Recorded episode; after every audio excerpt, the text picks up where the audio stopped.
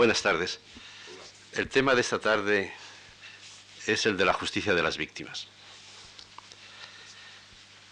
Eh, cuando hablamos de memoria, decía ayer, cuando hablamos de memoria, de memoria de las víctimas, lo que queremos decir es reivindicar la actualidad o la vigencia de las injusticias pasadas.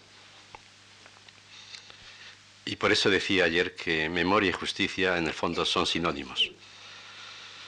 Ahora bien, en la medida en que Auschwitz es el lugar de la, memoria, eh, en esa medida la memoria de Auschwitz no se puede resolver en, una, en recuerdos, en rememoraciones, sino realmente hablar de memoria de Auschwitz es intentar una nueva teoría de la justicia que tenga en cuenta la memoria, es decir, una justicia anamnética, por llamarla de alguna manera. y de eso vamos a hablar hoy. Eh, en castellano el término justicia es muy polisémico, pues eh, puede significar tanto una virtud como el verdugo, el que ajusticia. Y esa polisemia del término, del término justicia, no es equívoco, sino análogo, es decir, hay una relación entre esos dos sentidos. Porque en la medida en que el verdugo eh, ejecuta la sentencia, a justicia, pero hace justicia. Quiero decir con esto que la justicia en nuestra tradición tiene mucho más que ver con castigo al culpable que atender a la víctima. Eh, no es frecuente ni propio de la justicia tener en cuenta a la víctima, sino sobre todo castigar, castigar al culpable. De hecho, eh, según eh, algunos criminalistas que yo he podido consultar, parece que hay como el término justicia en su aplicación en el derecho penal se ha movido en torno a tres grandes constelaciones. Por un lado, entender la justicia como autoridad de la ley. Y en ese sentido, el delito sería una transgresión, la transgresión de un tabú, de una autoridad. Y la justicia consistiría en restablecer la autoridad de la ley, el imperio de la ley. Otro segundo centro de, sentido, otro segundo, otra segunda constelación de sentido del término justicia en el derecho penal sería entender la justicia como seguridad de la sociedad. Y en ese sentido el delito sería eh, un atentado a la, a la vida de la sociedad. Y la justicia consistiría entonces en garantizar la seguridad de la sociedad. Y una tercera constelación de, significado del término justicia en el derecho penal sería entender la justicia como integridad de la sociedad por ejemplo, en Hegel, integridad de la sociedad. En ese sentido, el delito sería, pues, la, mutilación de la comunidad, la fractura de una comunidad, y la justicia consistiría entonces en restablecer, reconciliar la sociedad, reconstruir la sociedad, reeducando o recuperando al culpable. Como veis, de esas tres constelaciones de sentido de justicia en el derecho penal están ausentes las víctimas. Porque lo que importa en un caso es la, ley, en otro lado es la sociedad y en otro caso el culpable. Pero lo que es indudable es que cada vez más se hacen presentes las víctimas en el discurso político y también en el discurso jurídico y en la opinión pública. Mm, si nos fijáramos, y no creo equivocarme, en los argumentos que se están esgrimiendo estos días eh, en torno a la guerra, en artículos de opinión o en argumentos políticos para justificar o para explicar por qué es una guerra injusta, eh, la fundamentación es siempre el recurso a las víctimas, la importancia que tienen las víctimas eh, en un proceso, en una decisión como la que significa la guerra. Y es verdad, hay una sensibilización nueva de la opinión pública en torno a las víctimas. Esa sensibilización yo creo que responde a dos elementos. por un lado, a que empieza a formarse lo que podríamos llamar una cultura de la memoria, ayer hablábamos algo de esto, y en segundo lugar, también a que eh, empieza a formarse eh, otra cultura jurídico-moral que yo llamaré constructiva. Y voy a explicar estas dos culturas. La eh, cultura jurídico-moral reconstructiva es un fenómeno nuevo de difícil precisión que abarca tanto el campo moral, filosofía moral, cuanto el campo jurídico y el campo específico de la justicia. En, filosofía moral se empieza a hablar de la ética reconstructiva. Hay un libro de Jean-Luc Ferry, eh, traducido al castellano, que así se llama Ética reconstructiva, eh, que explicaré ahora eh, al hablar de, su expresión jurídica en el derecho penal. En derecho penal se llama justicia reconstructiva a una justicia que cambia el vínculo clásico de la justicia, justicia-castigo, lo cambia por el de justicia-reparación. Justicia-reparación de la víctima. El acento no se pone en la intencionalidad del acto, del acto, por tanto, en el, en, el criminal, cuanto en el perjuicio objetivo, es decir, en la víctima. Es decir, este mundo, ¿no? el, mundo este de la cultura reconstructiva, tiene, se expresa, digo, en, en, una ética determinada, se expresa también en una conciencia jurídica que empieza a afectar a nuevas leyes, en Francia es el caso, y también es una cultura que se expresa en teorías de la justicia. Y, pienso fundamentalmente en lo que Estados Unidos se llama las teorías feministas de la justicia, donde aparece esta cultura reconstructiva. Estas justicias, esta justicia, esta concepción feminista de la justicia, pues pone el acento más que en el ser bueno, en las buenas disposiciones, da más importancia a resolver situaciones específicas que a la aplicación de principios abstractos, es decir, que le importa mucho más el individuo de carne y hueso que la autoridad de la ley. toda esta, esta, cultura, esta reconstructiva a la que me estoy refiriendo, en el fondo es la que subyace a estas comisiones de la verdad y de la reconciliación que están apareciendo en distintos países para juzgar el pasado. Entonces, estoy tratando de explicar por qué nos interesa cada vez más el discurso de las víctimas y, por un lado, enumero esta cultura difusa, que llamo eh, eh, cultura reconstructiva, que afecta al derecho, a la ética, a la justicia, y que se está expresando públicamente en las figuras estas de, los, eh, de las comisiones de verdad y de la reconciliación. Eso por un lado. Y por otro lado decía que había una cultura de la memoria. La cultura de la memoria pues también tiene distintas expresiones. Tiene expresiones artísticas y literarias. Eh, los filmes cada vez vemos más, ¿no? Eh, la lista de Schindler, el pianista, eh, las ediciones y traducciones de los diarios de, de deportados, novelas en torno a recuerdos como las novelas de, de Semprún, a experiencias de, la deportación. Se expresa a distintas expresiones artísticas. Y también se expresa en iniciativas sociales tales como estas asociaciones pro memoria, eh, que, se multiplican, los museos,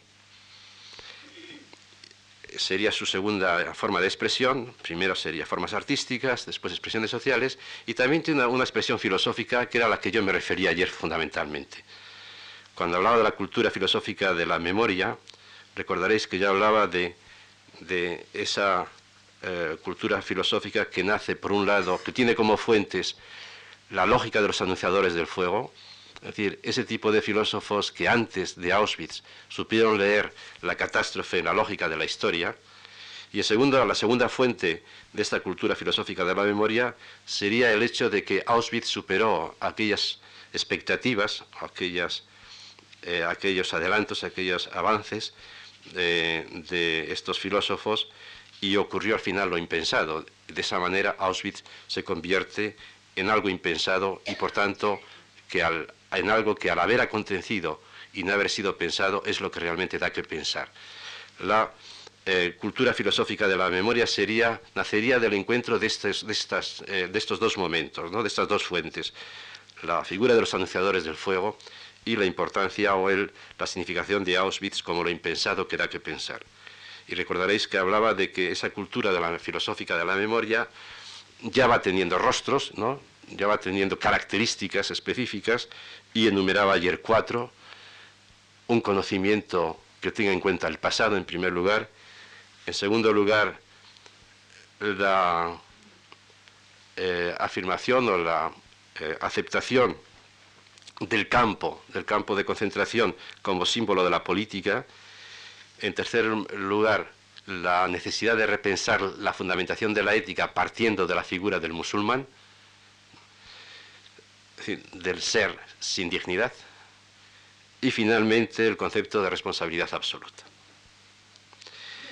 Eh, dos culturas, pues, la cultura de la memoria y la cultura reconstructiva, cada una aporta eh, su elemento, la cultura reconstructiva aporta esta atención a las víctimas concretas, a lo concreto, y la memoria mira al pasado y de la conjugación o de la complementariedad de estas dos tradiciones sale el hecho de la preocupación de una justicia que, que, piense, capaz de pensar, que tiene que pensar las víctimas, pero no solo las víctimas presentes, sino las víctimas pasadas.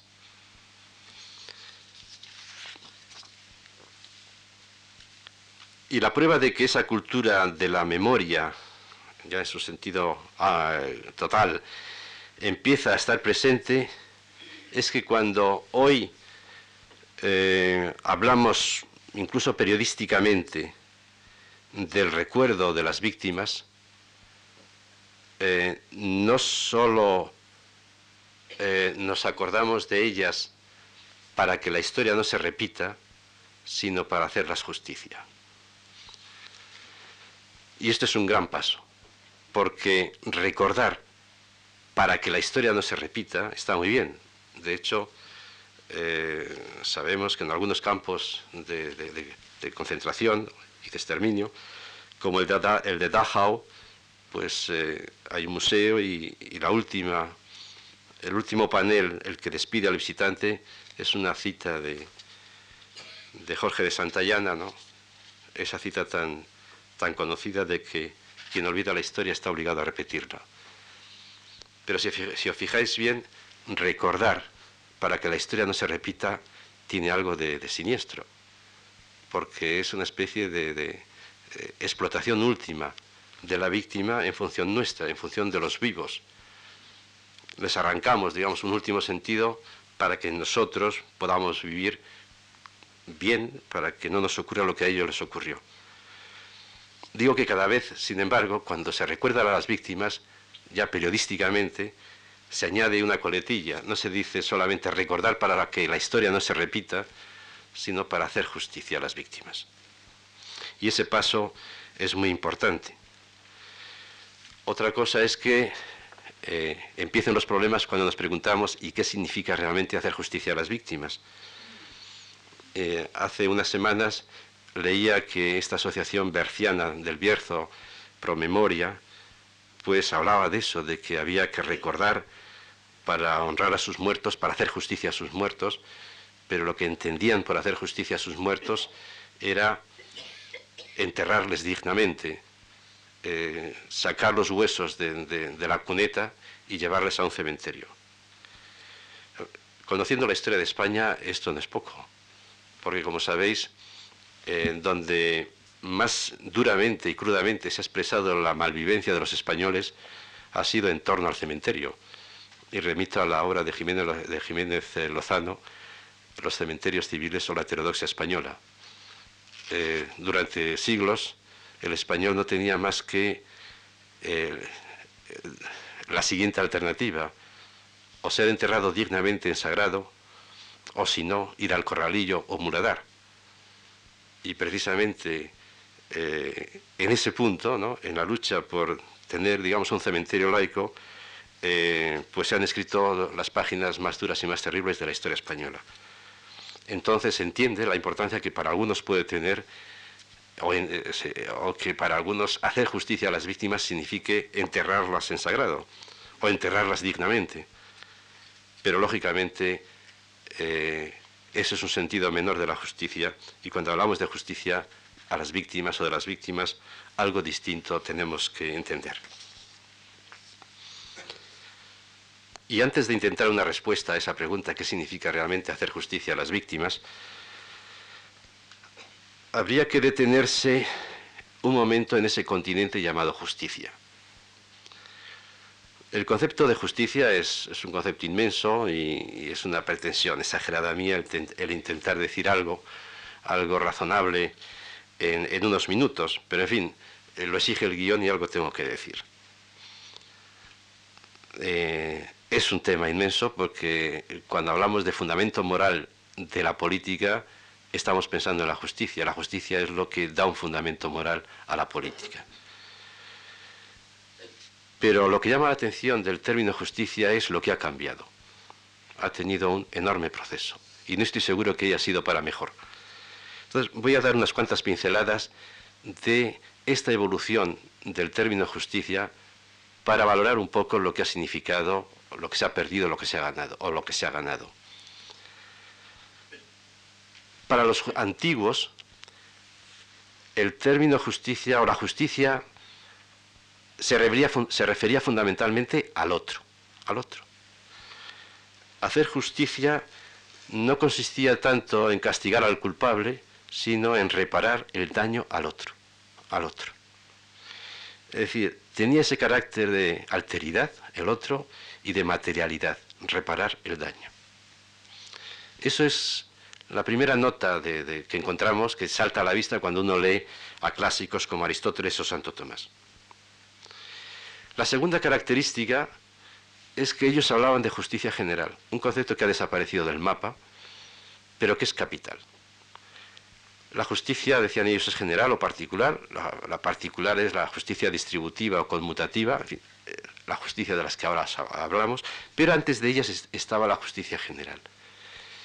Y la justicia general consistía en crear el, bien, el derecho a conformar el bien común el bien común no era el PIB, no era el Producto Interior Bruto, era el resultado, digamos, de los talentos de cada cual.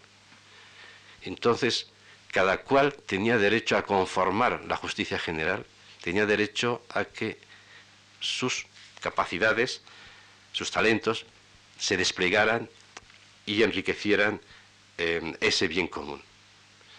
Entonces, había justicia, habría injusticia si se frustraran esos talentos y la justicia consistiría en desarrollar esos talentos. Y este concepto es muy importante porque cuando luego hablemos de crimen contra la humanidad, en el fondo hay que entender, yo creo, la humanidad a la que se refiere el crimen, crimen contra la humanidad, como un crimen precisamente contra esa humanización de la humanidad, contra esa riqueza, ¿no? Que aportan los hombres al bien común, el bien común como resultado de los esfuerzos de, eh, los hombres.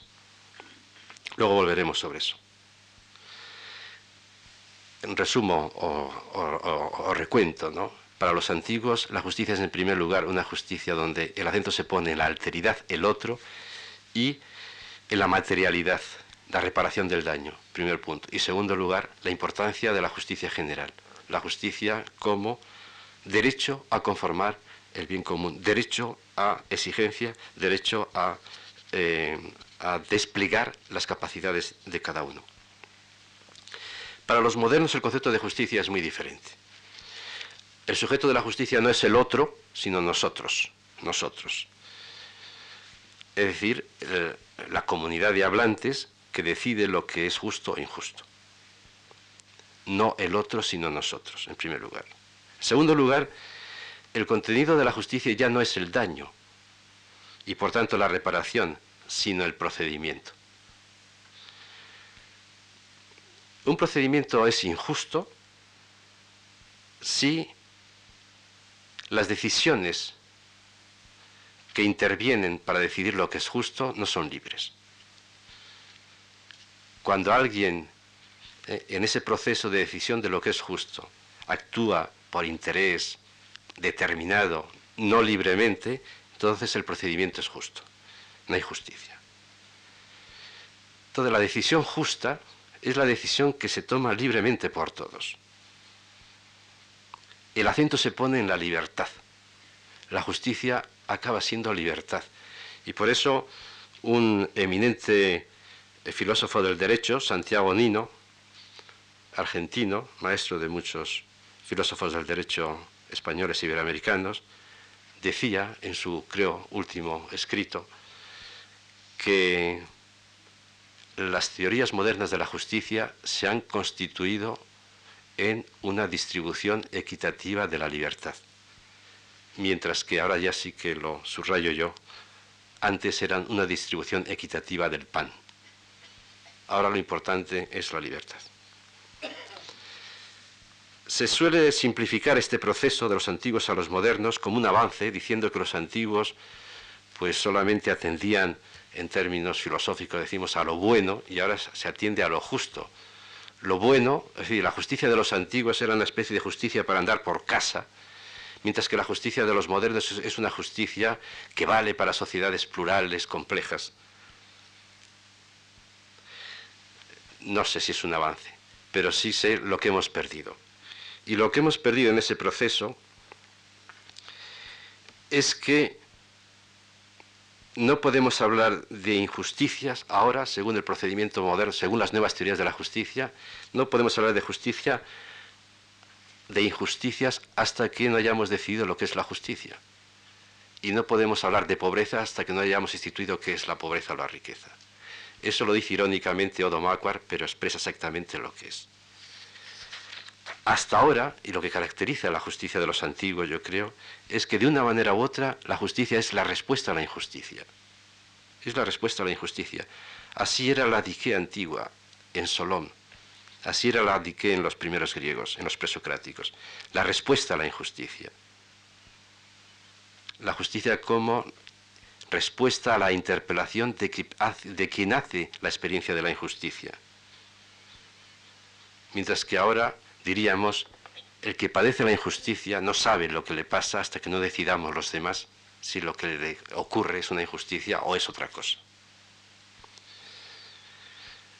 Adorno y Horkheimer, los autores de este libro, La dialéctica de la, ilustración, coinciden con este planteamiento crítico que yo hago cuando dicen en ese libro, en Dialéctica de la Ilustración, que es un libro escrito precisamente eh, con el eco de, Auschwitz, cuando dicen que dicen, la ciencia es estadística y al conocimiento le basta un solo campo de concentración. Quieren decir que para el conocimiento que significa la justicia, con un solo caso de justicia ya hay bastante, porque la justicia es la respuesta al caso de injusticia.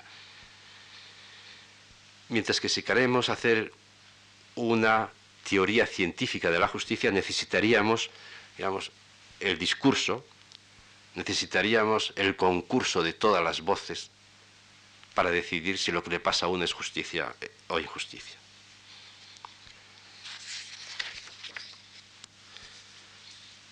En eso ha habido un cambio de la justicia de los antiguos a la justicia de los modernos, pero yo creo que se ha perdido lo fundamental, y era la justicia como respuesta a la injusticia. Pero con todo el rasgo más significativo de la justicia, de la justicia moderna y de la justicia de los antiguos, es la alergia al pasado, una profunda alergia al pasado.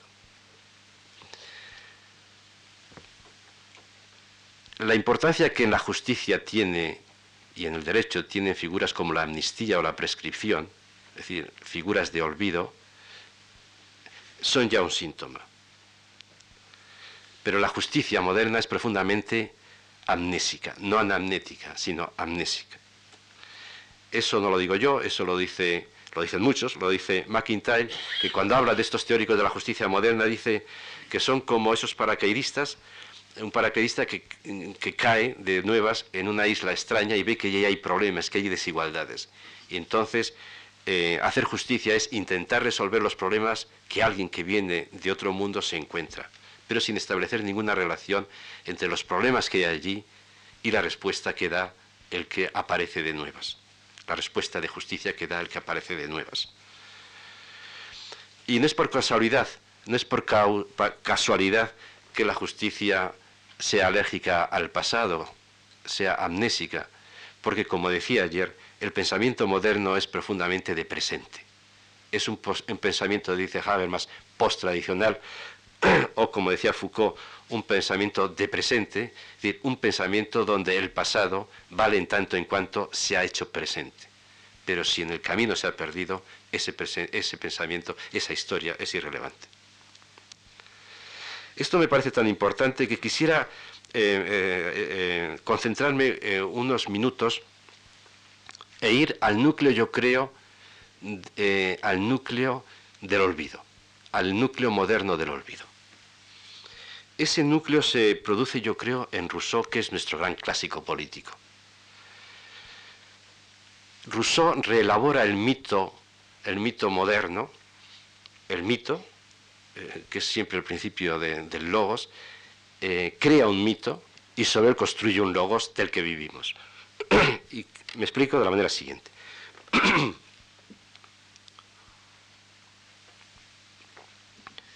Rousseau tiene dos grandes libros. Uno que se llama El orígenes de la desigualdad y el otro El contrato social. Son dos libros que hay que leer eh, juntamente. En el primer libro, cuando se explica los orígenes, los orígenes de la desigualdad eh, en el mundo, eh, lo que le preocupa a Rousseau es ver si las desigualdades que existen en su tiempo conllevan responsabilidad de las generaciones presentes o no. Trata de conocer cuál es el carácter, digamos, moral de las desigualdades que uno encuentra cuando llega al mundo. ¿Son hechos naturales, como los ríos o las montañas? ¿Son cosas del destino? ¿Son decisiones de los dioses? ¿Son cosas que hay que asumir como naturales? ¿O son asuntos de los hombres? ¿Son productos de los hombres? Entonces, para responder a esta pregunta, una pregunta muy importante porque la política va a consistir en responder a esta pregunta, pues eh, Rousseau se inventa un cuento, es decir, crea un mito. Y el cuento que cuenta, el mito que nos ofrece, es una reelaboración del mito de la caída bíblica. Dice que hubo un tiempo en el que los hombres éramos iguales, todos los hombres eran iguales, nacíamos iguales. Era el tiempo de la infancia de la humanidad, éramos iguales por naturaleza. Pero resulta que esa, infancia pues se quedó atrás, el hombre se hizo maduro y la madurez del hombre coincide con la construcción de la sociedad. La madurez del hombre, es decir, el recurso a la razón y a la voluntad, eh, eh, es la madurez del hombre y con la madurez del hombre se produce la creación de la sociedad, la salida de la naturaleza y la entrada en la sociedad. Y es en ese momento cuando se producen las desigualdades. Esta es este es el asunto. Para Rousseau las desigualdades las produce el hombre. Son productos de la voluntad y de la razón del hombre. Entonces, si son productos, lo que hay en el mundo de desigualdad, son productos del hombre, resulta que las desigualdades son injusticias. Y resulta que todos, al heredar desigualdades, al nacer y heredar desigualdades, estamos heredando injusticias. Porque las igualdades no existían, las ha construido el hombre. Y unos las heredan y otros las heredan. Lo que pasa es que unos heredan las fortunas y los otros los infortunios. Pero entre fortunas e infortunios hay una relación, porque las desigualdades las ha creado el hombre. Entonces, hay que dar una solución política. Nosotros, las generaciones presentes, tenemos que dar una solución política, dice Rousseau, a ese hecho, al hecho de que nos encontramos con desigualdades que han creado nuestros abuelos y nosotros las hemos heredado. ¿Y cuál es la solución política que da Rousseau y es la solución política de la que vivimos? Pues yo creo que Rousseau ofrece un trueque. Dice, cambio, igualdad por justicia.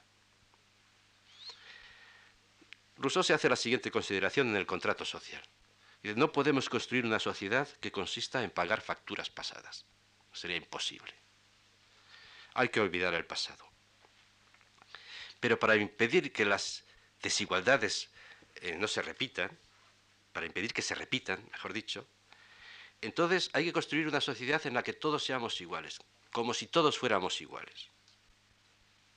Y aparece el gran mito moderno de la igualdad, eh, supervivientes de, Auschwitz, y que ha escrito eh, algunos ensayos filosóficos conmovedores. Jean Améry sale del campo, había sido un luchador, un luchador judío, un combatiente, sale del campo después de muchas torturas y sufrimientos y se da cuenta ya a la altura de 1948, es decir, a, los dos o tres años de la guerra, que los supervivientes están de más, que son unos molestos, son unos aguafiestas. Les dan, les dan a entender que estos supervivientes que se empeñan en recordar, pues lo más que pueden esperar de una sociedad como la alemana, que ya va viento en popa, es tener un lugar al sol. Pero que no molesten, que no molesten. Entonces él reacciona frente a esa situación con una llamada explícita, una convocando explícitamente el sentimiento moral, dice él, del resentimiento. No quiere hacer daño, su resentimiento no consiste en hacer daño al criminal, ni pide que se castigue siquiera a los herederos de los criminales. Lo que no puede aceptar es el olvido, la amnistía política, de hecho y de derecho, el mito de que todos somos iguales, de que aquí no ha pasado nada, de que hay que seguir viviendo, de que hay que hacer borrón y cuenta nueva. No, él se enfrenta a esa psicología social y reivindica el resentimiento como sentimiento moral. Es decir, quiere que el criminal sienta lo mismo que él ha sentido. Es decir, quiere que el criminal desee que aquello no hubiera ocurrido. Este es el, este es el resentimiento moral. Desear, él quiere que el criminal haga la experiencia en esa sociedad de que ojalá que aquello no hubiera ocurrido. Porque esa es la experiencia que él está haciendo. Él está haciendo constantemente esa experiencia de que ojalá Auschwitz no hubiera ocurrido. Pero puesto que ha ocurrido y él ha hecho la experiencia, él quiere que el criminal no lo olvide, sino que también desee que aquello no hubiera ocurrido. Y en ese sentido su resentimiento es un sentimiento moral. Quiere que el criminal tome conciencia de su acto, de su acto. Y por eso él se reconcilia con el criminal cuando, como en el caso de un condenado eh, belga al patíbulo, le mira a los ojos y ve que en un momento determinado aquel criminal eh, desea dar a entender con la mirada que está deseando en aquel momento que ojalá aquello no hubiera ocurrido, que ojalá él no hubiera sido un criminal. Dice, eh, eh, dice Joana en ese momento me sentí hermanado con mi antiguo criminal. Pero es evidente que el resentimiento es una respuesta muy particular y privada, no es una respuesta política. Y la pregunta es, ¿no cabe una respuesta política a las injusticias pasadas? O volviendo a Rousseau, ¿no cabe más respuesta política que el mito de la igualdad, que el borrón y cuenta nueva? Si nos tomamos en serio, si nos tomamos en serio que las desigualdades son injusticias, podríamos imaginar una respuesta política diferente la justicia. ¿Por qué no responder a la experiencia de la injusticia, a la construcción, al hecho de unas desigualdades que son injusticias con un planteamiento político que sea justicia? ¿Por qué no? Pues bien, ese yo creo que es el punto de Auschwitz. Ese es el camino que exige Auschwitz. Auschwitz hay que pensarlo frente a Rousseau. Auschwitz se opone directamente al mito moderno de la igualdad porque ese mito es olvido. Y Auschwitz, que es para los verdugos el proyecto total de olvido, recordéis lo hablamos ayer, Auschwitz para el verdugo es el proyecto total de olvido. No solamente es un proyecto de muerte, es un proyecto de olvido. Digo, Auschwitz, que es para el verdugo un proyecto total de olvido, se convierte para el superviviente, para nosotros, en la obligación de la memoria. Es decir, en construir una respuesta política que sea justicia, y que sea respuesta a la injusticia. ¿Y eso qué significa? El punto de partida nos lo da Primo Levi en su, en su relato del campo, si esto es su nombre. Ahí cuando se presenta, eh, recordaréis ahí al final, cuando eh, recoge un diálogo con jóvenes estudiantes, entonces explica eh, por qué él se ha constituido en testigo y cuál es el carácter de su testigo, de su testimonio. Pues ahí dice en un momento, yo testifico por los que no pueden testificar, por los musulmanes, que son, dice los auténticos, es el nervio del campo. El que hace la experiencia realmente del campo es el musulmán, lo que en la jerga del campo se llamaba musulmán. Supongo que para todos vosotros estará claro ¿no? que el musulmán no es un árabe, el musulmán es ese grado eh, último, eh, extremo de deterioro físico y moral del, del deportado. ese es el testigo integral del campo, porque es el que hace, el que apura la experiencia del sufrimiento, pero ese no habla, ese no habla. Entonces, el testigo como él, los que hablan, hablan en nombre del musulmán, porque son, digamos, supervivientes afortunados, son deportados afortunados, a los que se les ha ahorrado una parte del sufrimiento, por eso pueden hablar. Hablan, ahí dice pues que él como testigo está hablando en nombre de los musulmanes, pero dice, y a esto quiero, a esto me refiero, dice, los jueces sois vosotros. Los jueces sois vosotros. Quien imparte justicia aquí sois vosotros. Y, uno se pregunta, ¿por qué somos tan importantes nosotros? Es decir, los, lectores de los testigos, los lectores de los testimonios. ¿Por, ¿Por qué somos tan importantes para impartir justicia? ¿Por qué la justicia debe depender de un lector de un testimonio y no mejor de un juez imparcial. ¿Por qué? ¿De qué justicia se está hablando? Pues se está hablando de, de esa justicia a las víctimas que significa reconocer la vigencia de la injusticia. Y eso solo lo podemos hacer nosotros. Por eso somos los jueces si la justicia de las víctimas significa reconocer la actualidad de la injusticia pasada, claro que los testigos y los lectores de los testigos son importantes. Somos los jueces. Pero claro, pero eso, eso cómo se articula? ¿Cómo podemos nosotros reparar el daño causado a las víctimas, sobre todo cuando esas víctimas están muertas? ¿Cómo? La clave de bóveda de una justicia, ¿no? que declare vigente las injusticias de víctimas muertas es, decíamos ayer, anunciando el tema de hoy, la memoria. Es decir, solamente puede entender algo de lo que estamos hablando una justicia que sea anamnética, una justicia que pivote sobre la memoria. La particularidad de la memoria, a, a diferencia del logos, ¿no? vamos a ver por qué la memoria es tan importante.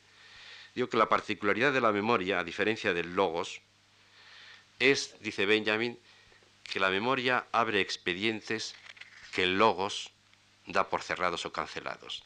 Y al hablar de logos, pensad en el derecho, en la justicia administrativa, en la política, en la ciencia. El derecho, la justicia, la ciencia clausuran muchos temas, cierran el expediente por distintas razones, porque ha pasado el tiempo, porque no hay testigos, porque... Y la memoria los abre. Esa, es la, particularidad de la memoria. La memoria eh, abre expedientes que la ciencia o logos cierra. Y es que la memoria hace que el pasado sea, que sea presente, que sea vigente, pero que sea. Para entender esto, es una frase de Jorge Jaime, la memoria hace que, el pasado sea, sea presente. Eh, comparemos rápidamente lo que significa el presente para alguien como Hegel, que aborrece la memoria, aunque valore la historia, que es otra cosa, y alguien como Jorge Jaime, que valora la memoria. Dice Hegel en una frase alemana famosa, dice, das Wesen y das Gewesen. El ser solo es, solo es, eh, solo tiene esencia, solo es, solo tiene esencia lo que ha llegado a ser. Lo que ha sido y ha llegado a ser. Lo que ha sido, pero ha podido llegar hasta nosotros. Eso tiene esencia. Pero lo que ha sido y ha quedado en el camino, eso no tiene ningún ser, eso no tiene esencia. Para Benjamin o para Horkheimer, lo que ha sido, aunque haya quedado en el camino, tiene esencia, tiene ser. Esa es la diferencia. Y esa es el poder de la memoria, que rompe barreras ontológicas, ¿eh? la, barrera, ontológica del presente la, la borra, y es incluso lo que no ha llegado a ser y ha quedado frustrado, eso es, rompe barreras eh, jurídicas, porque a la memoria no le importa el tiempo transcurrido. Una injusticia cometida hace 500 años por los españoles en Chiapas sigue siendo para la memoria una injusticia, si no ha sido saldada, igual que si hubiera sido antes de ayer. Y a la memoria tampoco le importa que el deudor sea eh, solvente o no porque puede haber, hay injusticias pendientes, aunque no sean saldables, porque una cosa es el saldo de la deuda y otra cosa es el reconocimiento de la deuda. Para la memoria, las injusticias siguen vigentes, aunque no haya un deudor capaz de pagar.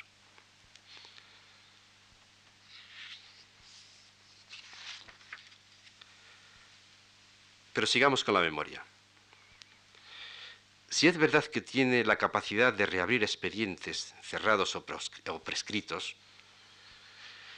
puede entonces reconocer que están vigentes injusticias pasadas, lógicamente. Pero eso, ¿qué significa realmente? ¿Qué aporta a las víctimas?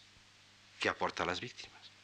Ese reconocimiento de injusticias pasadas hoy, ¿qué le va y qué le viene a las víctimas muertas?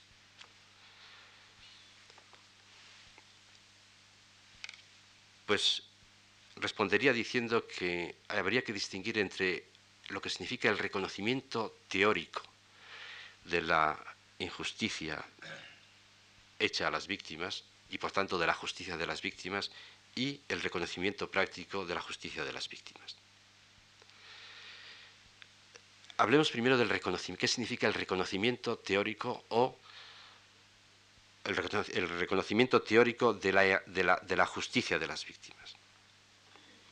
Lo que, quiero, lo que quiero decir es que la memoria proporciona un tipo de conocimiento que escapa al logos. Es lo que podemos llamar la mirada de la víctima.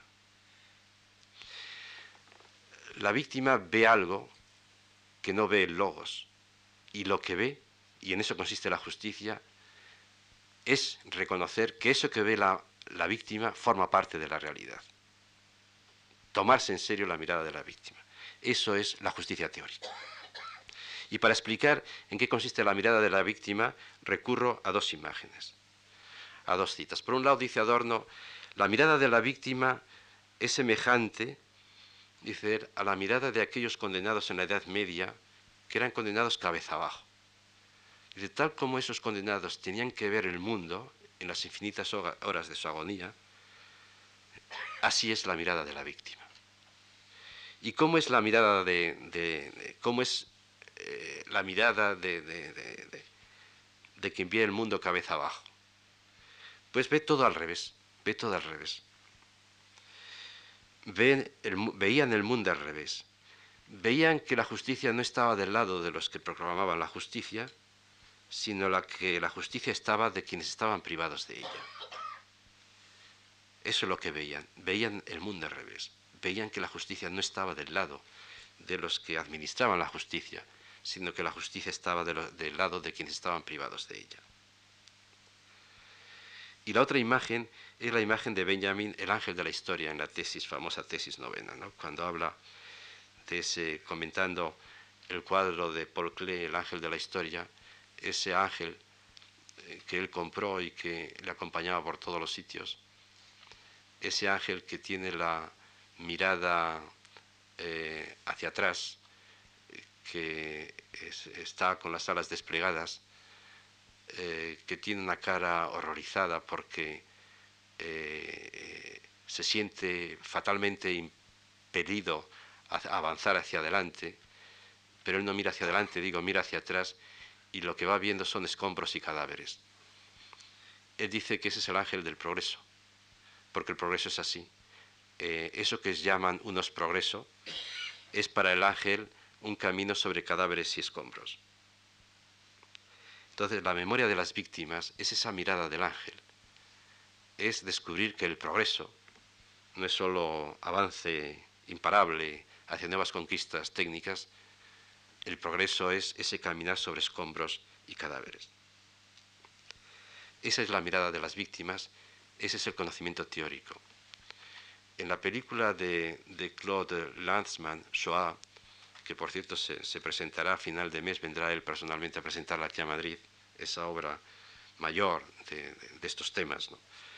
Eh, pues ahí esa, película se abre, la primera secuencia, eh, la inicia Srepnik, que es un, superviviente, eh, que invita a la cámara a pasear por, y se adentra por un, borde, un bosque verde, pacífico y tranquilo, hasta que en un momento se para y dice, era aquí.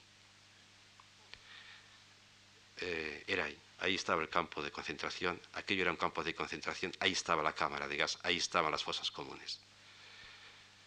La mirada de la víctima es esa mirada diferente porque cualquier otro espectador que hubiera pasado por allí, pues se hubiera entretenido con la belleza del bosque. Pero el testigo eh, señala el sitio exacto. Eso era allí. Eso además de bosque verde, eso es, ha sido y es un campo de concentración, un campo de muerte. Entonces lo que hace la mirada de la víctima ¿no? es rescatar esa parte oculta de la realidad y decir, este bosque, además de bosque verde, es también esto otro.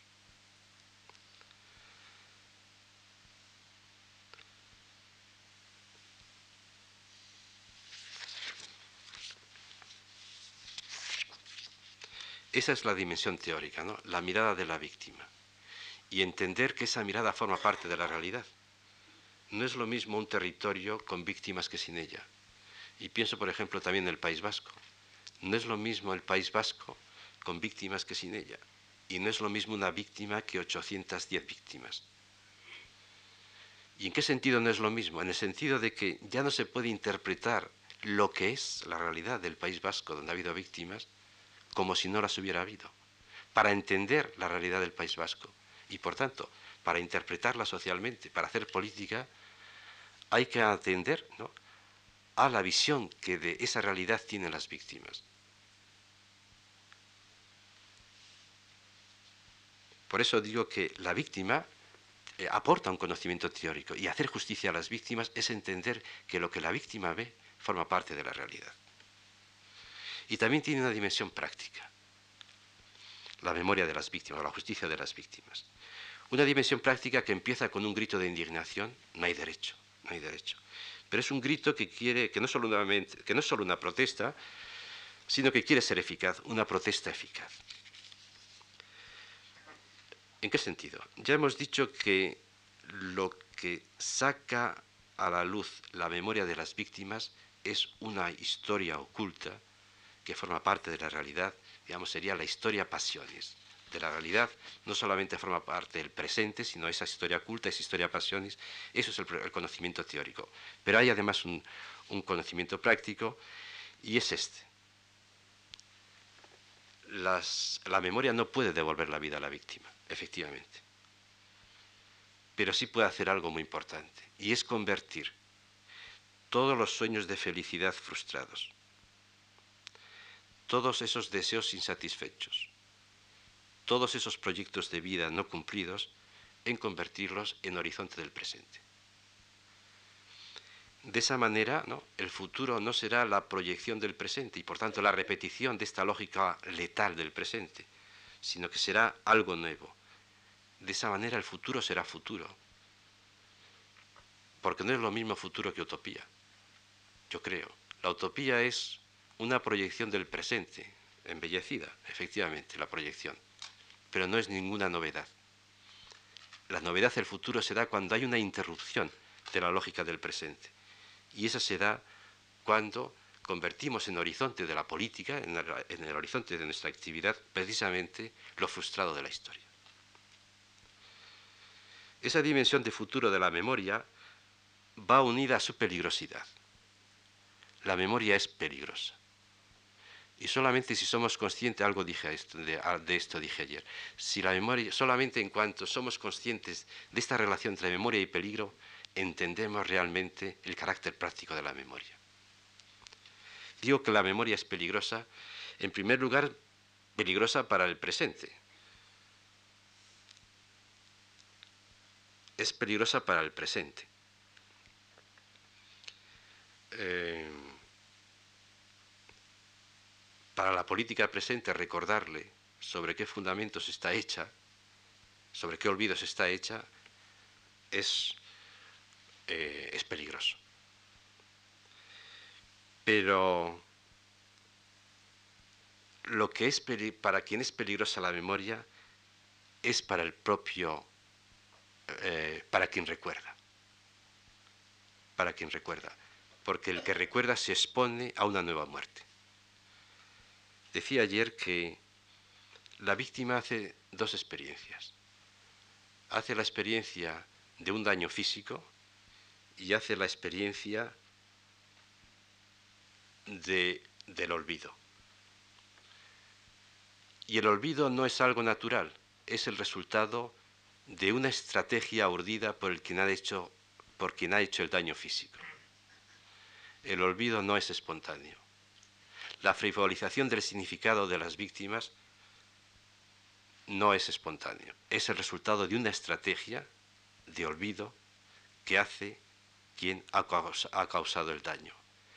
Por eso, por eso, eh, la víctima que sabe que el olvido es fruto de una actividad, la víctima sabe que está amenazada. Porque la prueba de que el enemigo anda suelto es precisamente la espesez, la contundencia del olvido. Y ese olvido se expresa de muchas maneras. Se expresa bajo forma de olvido, pero se expresa también bajo forma de frivolización del costo de la historia. Cuando decimos que qué vamos a hacer, que para progresar, pues eh, para hacer tortillas hay que romper huevos, que para avanzar hay que pagar un precio, se está frivolizando precisamente el significado del daño, el significado de las víctimas.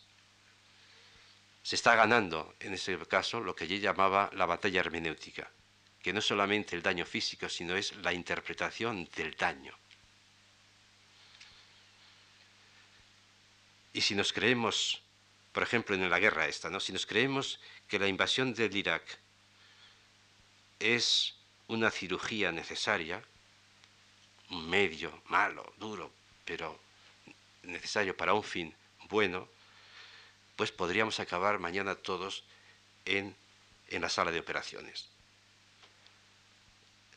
Es muy importante esta, esta conciencia de peligro que solamente tiene la víctima, porque ella, digo, tiene dos experiencias, la del daño físico y la del olvido, la del silencio, un silencio provocado, producido, y los demás solamente nos sentiremos amenazados y saldremos de esa ingenua estancia de bienestar que provoca el olvido en tanto en cuanto seamos capaces de recibir eh, ese mensaje que emite la víctima.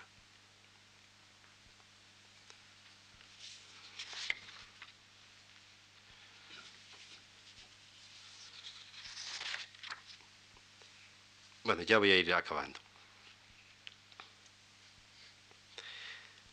De la justicia de las víctimas podemos hablar de dos maneras. Justicia de las víctimas lo podemos tener en, un en, castellano, eh, justicia de las víctimas. Ese genitivo lo podemos entender en sentido ablativo o en sentido posesivo. En sentido ablativo, justicia de las víctimas sería justicia a las víctimas y eso significa reconocer la actualidad de sus demandas. La justicia a las víctimas es reconocer la actualidad de sus, demandas. Es decir, descubrir esa, responsabilidad mesiánica que Benjamin adjudicaba a cada generación presente respecto a la anterior. Cada generación presente, decía él, tiene una responsabilidad mesiánica para escuchar a la generación anterior y, y satisfacer de alguna manera su derecho a la justicia haciéndola presente, haciendo presente el derecho de, la, víctima, ¿no?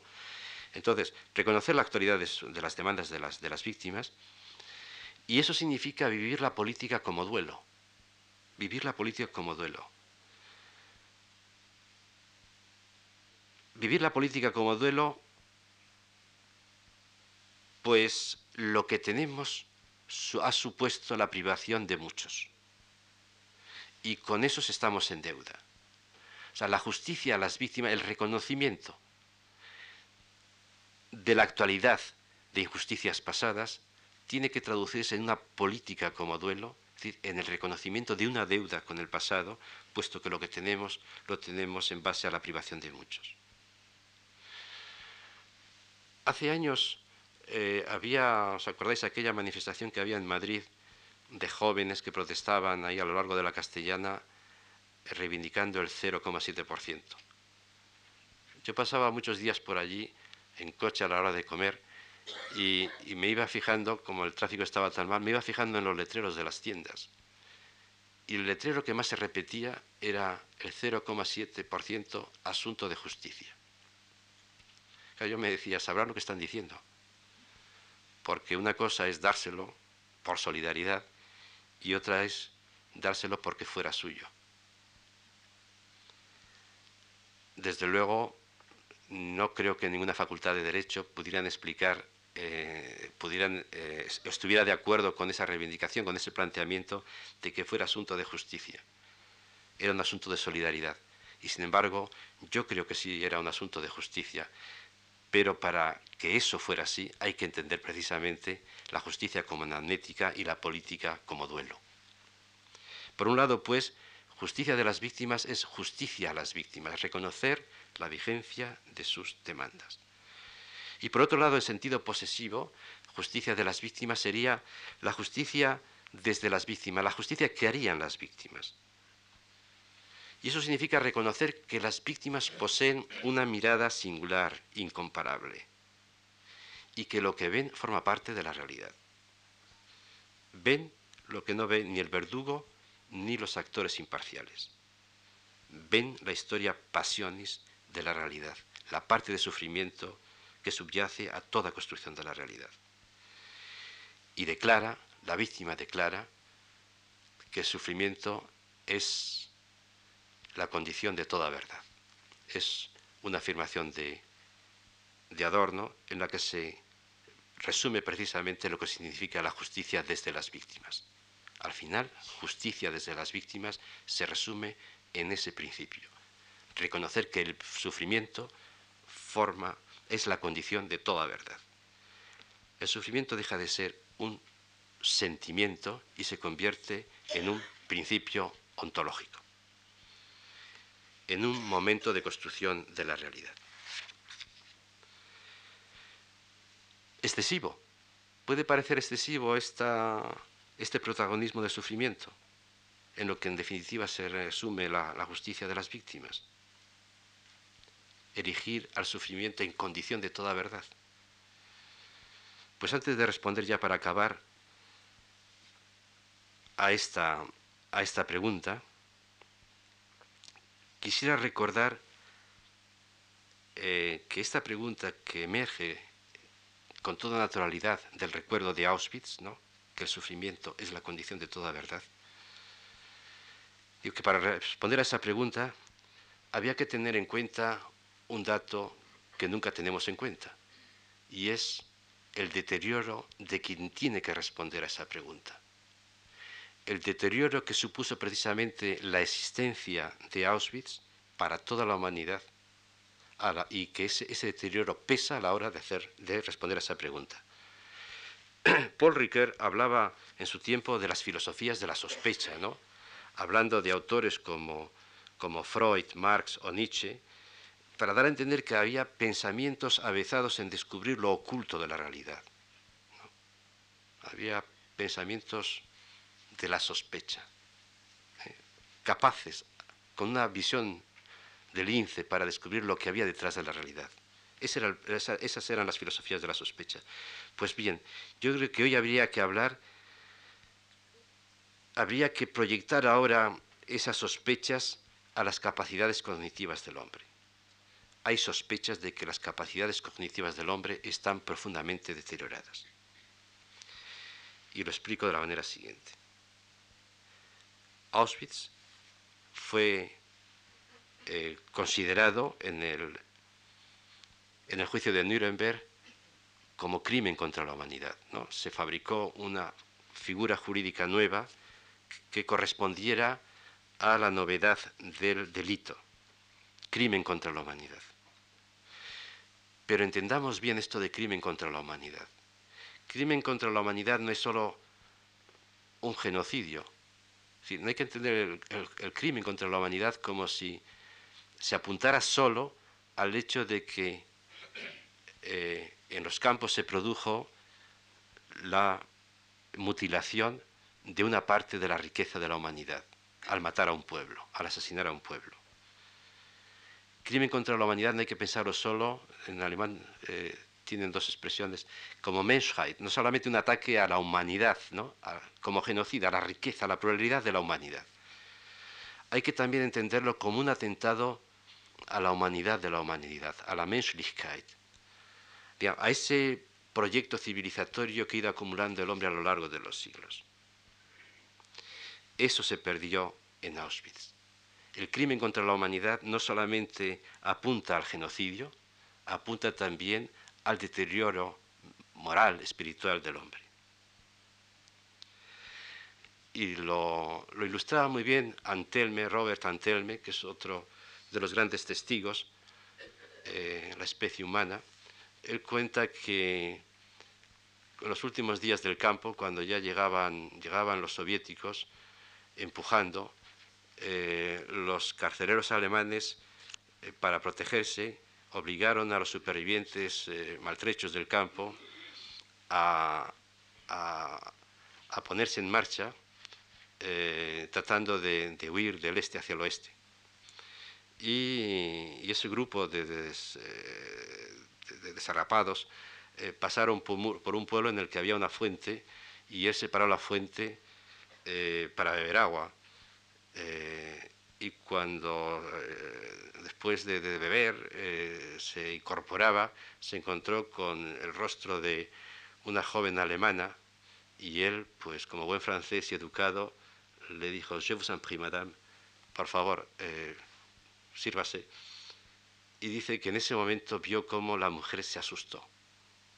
Se asustó porque eh, no podía, no cabía en su cabeza que de esos seres inhumanos, como eran los supervivientes, pudiera salir un gesto de humanidad.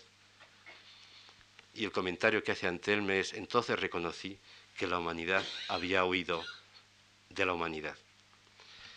Pues eso, el crimen contra la humanidad no es solamente eh, genocidio, es también un deterioro de las capacidades cognitivas del hombre y por eso puede parecer excesivo afirmar que el sufrimiento es la condición de toda verdad, pero antes de decir sí o no, habría que analizar nuestras capacidades, cómo andan nuestras capacidades mentales y críticas. Y ahora sí que ya acabo. No vivimos buenos tiempos. Eh, en estos tiempos, en estas últimas semanas, eh, la guerra pues, ha demostrado la, fragilidad de, nuestra civilización. Eh, cada vez más eh, esta sociedad nuestra se parece a lo que ayer hablábamos del campo de concentración como símbolo de la política De hecho, el imperio ha declarado indirectamente el estado de excepción en el mundo y parece que hay un lento triunfo del estado de excepción sobre el estado de derechos. No son tiempos para la esperanza, pero también se puede interpretar kantianamente que ese entusiasmo que están demostrando tantos jóvenes que gritan no a la guerra, en el fondo es, como decía Kant, el entusiasmo de los espectadores respecto a la Revolución Francesa, un signo del progreso moral de la humanidad y por tanto una razón para la esperanza. Muchas gracias.